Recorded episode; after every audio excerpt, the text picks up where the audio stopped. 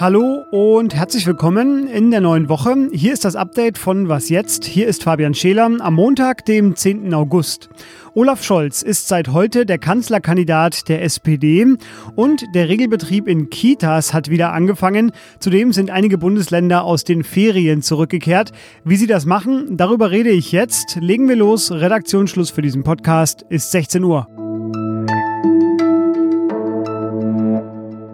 Für mich als kurz nach der Wende geborenen äh, gibt es immer dann einen zumindest rhetorischen Rückblick auf die Zeit, als es noch verschiedene Systeme gab, sage ich jetzt mal ganz klassenkämpferisch, wenn in Deutschland über eine Regierungsbeteiligung der Linkspartei gesprochen wird.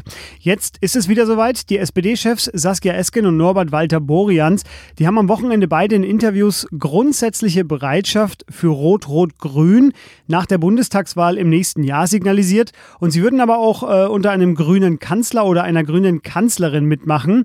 Ja, und die CDU, die reagierte darauf eben gewohnt. Selbstaufgabe schrieb Generalsekretär Paul Ziemiak, die SPD verlasse damit die politische Mitte. Ja, das war die Lage bis zum Morgen oder bis zum Vormittag. Dann aber wurde bekannt, was offenbar schon länger beschlossene Sache ist, dass die SPD heute ihren Kanzlerkandidaten bekannt gibt. Und es wurde der Mann, der wie kein zweiter in der SPD für solides Haushalten und damit jetzt, finde ich, eher nicht für das Verlassen der Mitte steht. Olaf Scholz ist mit der Erfahrung, die er hat, mit dem Ansehen, das er hat, mit dem, was er an Solidität ausstrahlt, der richtige Kanzler in dieser Zeit. Er ist der richtige Kandidat, er ist unser Kandidat, wir sind ein gemeinsames Team. Ja, das war einer der beiden Parteichefs, Norbert Walter Borians, vorhin auf der eilig anberaumten Nominierungspressekonferenz minutenlang stellten da die beiden Parteichefs erstmal das Programm vor, wie sie es sich wünschen, bevor dann äh, Scholz selbst sich auch äußern durfte. Das ist etwas ganz Besonderes und eine große Verpflichtung. Eine große Verpflichtung übrigens da weiterzumachen, wo wir in den letzten Monaten intensiv gearbeitet haben, nämlich geschlossen, kooperativ, zu zeigen, dass wir einen Auftrag haben von den Bürgern und Bürgern, den wir auch wahrnehmen wollen und den wir nicht dadurch wahrnehmen, dass wir uns im Streit miteinander befinden, sondern dass wir miteinander politische Zielsetzungen für Deutschland formulieren und auch durchsetzen. Der Vorsitz also eher links in der Partei, sage ich mal, und der Kanzlerkandidat eher rechts oder sage ich mal zumindest nicht links in der, in der Partei. Das schreit nach einer Einordnung. Lisa Kaspari aus der Ressortleitung Politik bei Zeit Online ist bei mir. Hallo Lisa. Hallo Fabian. Lisa, erste Frage Frage ganz kurz, Olaf Scholz wird's. Gab es überhaupt irgendjemand anderen? Na, zumindest keinen ernsthaften. Ich glaube schon, dass die neuen Parteivorsitzenden gerne jemand anderen gehabt hätten. Ähm, die sind ja eigentlich angetreten, um ihn abzulösen.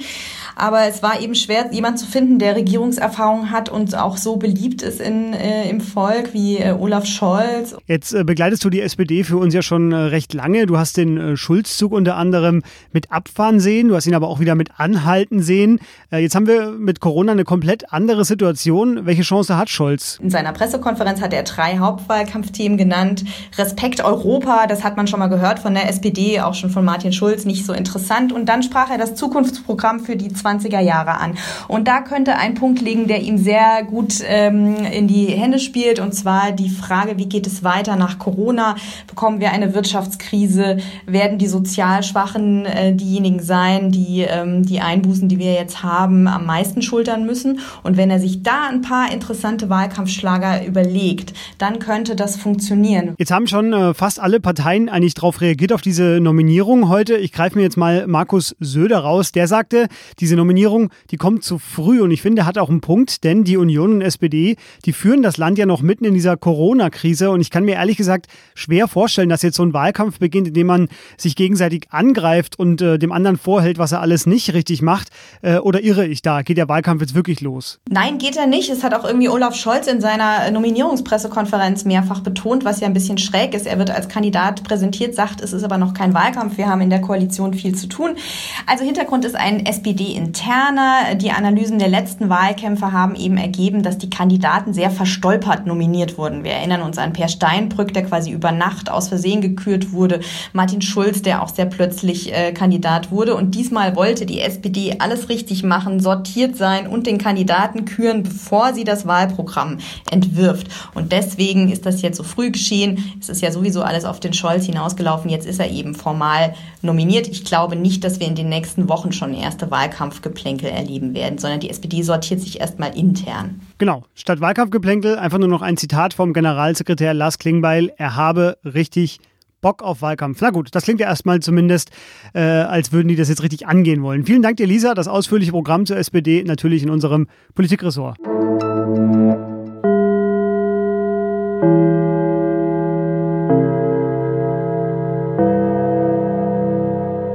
Der gute, alte Pausengong. Ab heute wieder ein vertrautes Geräusch für Schülerinnen und Schüler in Schleswig-Holstein, Berlin und Brandenburg. Die sind nämlich seit heute zurück im Unterricht, zurück aus den Sommerferien und es gibt da unterschiedliche Handhabungen. Schule ist ja schließlich Sache der Länder.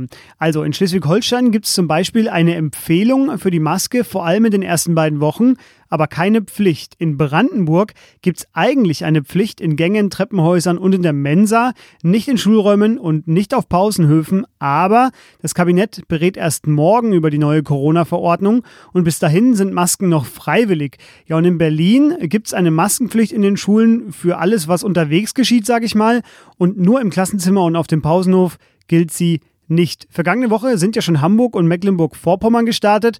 Am Mittwoch wird dann noch das bevölkerungsreichste Bundesland Nordrhein-Westfalen aus den Sommerferien zurückkehren. Dann ebenso mit einer Maskenpflicht. Außerdem startet heute auch das neue Kita-Jahr. Bundesländer wollen, wie bei den Schulen auch, eigene Regelungen durchsetzen. Das respektiere man, sagte Familienministerin Franziska Giffey. Eine Maskenpflicht in Kitas sei nicht praktikabel und auch eine erneute Komplettschließung der Kitas sei das allerletzte Mittel. Stattdessen setzt sie neben den bekannten Hygieneregeln auf drei Dinge. Einen Kita-Rat, an dem alle Akteure regelmäßig sich austauschen sollen, eine Milliarde Euro zusätzlich für Investitionen in Kitas 2020 und 2021.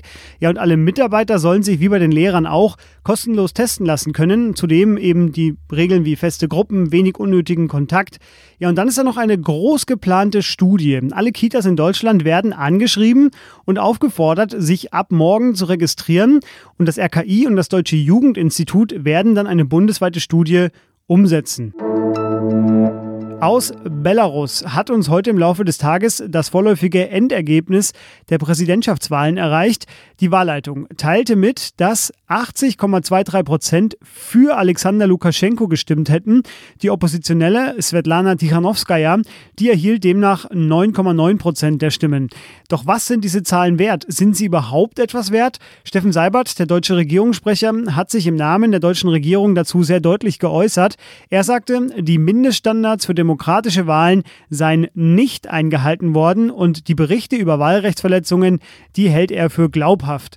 In 30 Städten gab es deshalb auch in der Nacht Proteste und es gab offenbar auch doppelt so viele Festnahmen wie noch heute Morgen hier bei uns im Podcast verkündet, nämlich 3000 statt 1500 Festnahmen. Ein Mann sei zudem durch Polizeimaßnahmen gestorben, das teilte eine Menschenrechtsorganisation mit. Das Innenministerium dementierte das aber. Was noch? Lauenau in Niedersachsen geriet am Wochenende in die Schlagzeilen, weil das Trinkwasser dort knapp wurde. Auch, und das finde ich interessant, weil derzeit viele Menschen offenbar ihren Urlaub zu Hause verbringen. Corona-bedingte Poolanschaffungen, Rasensprenger als Gartendusche, Wasserrutschen. Der Fantasie sind bei dieser Hitze natürlich überhaupt keine Grenzen gesetzt, aber ich habe mir mal den Spaß gemacht und geschaut, wie viel zum Beispiel ein Rasensprenger im Normalbetrieb so verbraucht. Und das sind in etwa 600 bis 800 Liter pro Stunde. Das ist in etwa das Fassungsvermögen eines Kofferraums von einem ganzen Van. Ein Mensch in Deutschland, der braucht ein bisschen mehr als 120 Liter Trinkwasser am Tag. Also so ein Rasenspringer, der ist schon ein richtiger Wasserfresser. Ja, da lobe ich mir doch lieber einen glasklaren Brandenburger See. Und welchen, das verrate ich natürlich nicht, um auch weiter ungestört in den nächsten Tagen dort sein zu können. So, das war's auch schon wieder hier im Update. Morgen früh hören Sie meine Kollegin Elise Landcheck mit der Morgensendung und dann Neuem aus dem Libanon, wo ja heute schon wieder zwei weitere Minister zurückgetreten sind. Mich hören Sie wieder im Update morgen Nachmittag, falls Sie wollen und falls ich bis dahin nicht geschmolzen bin. Was jetzt at zeit.de ist die heißeste Mailadresse des Landes. Da können Sie Fragen, Kritik oder auch Lob hinrichten, wenn Sie wollen. Bleiben Sie im Schatten und vor allem bleiben Sie gesund. Ich bin Fabian Scheler und ich sage Tschüss.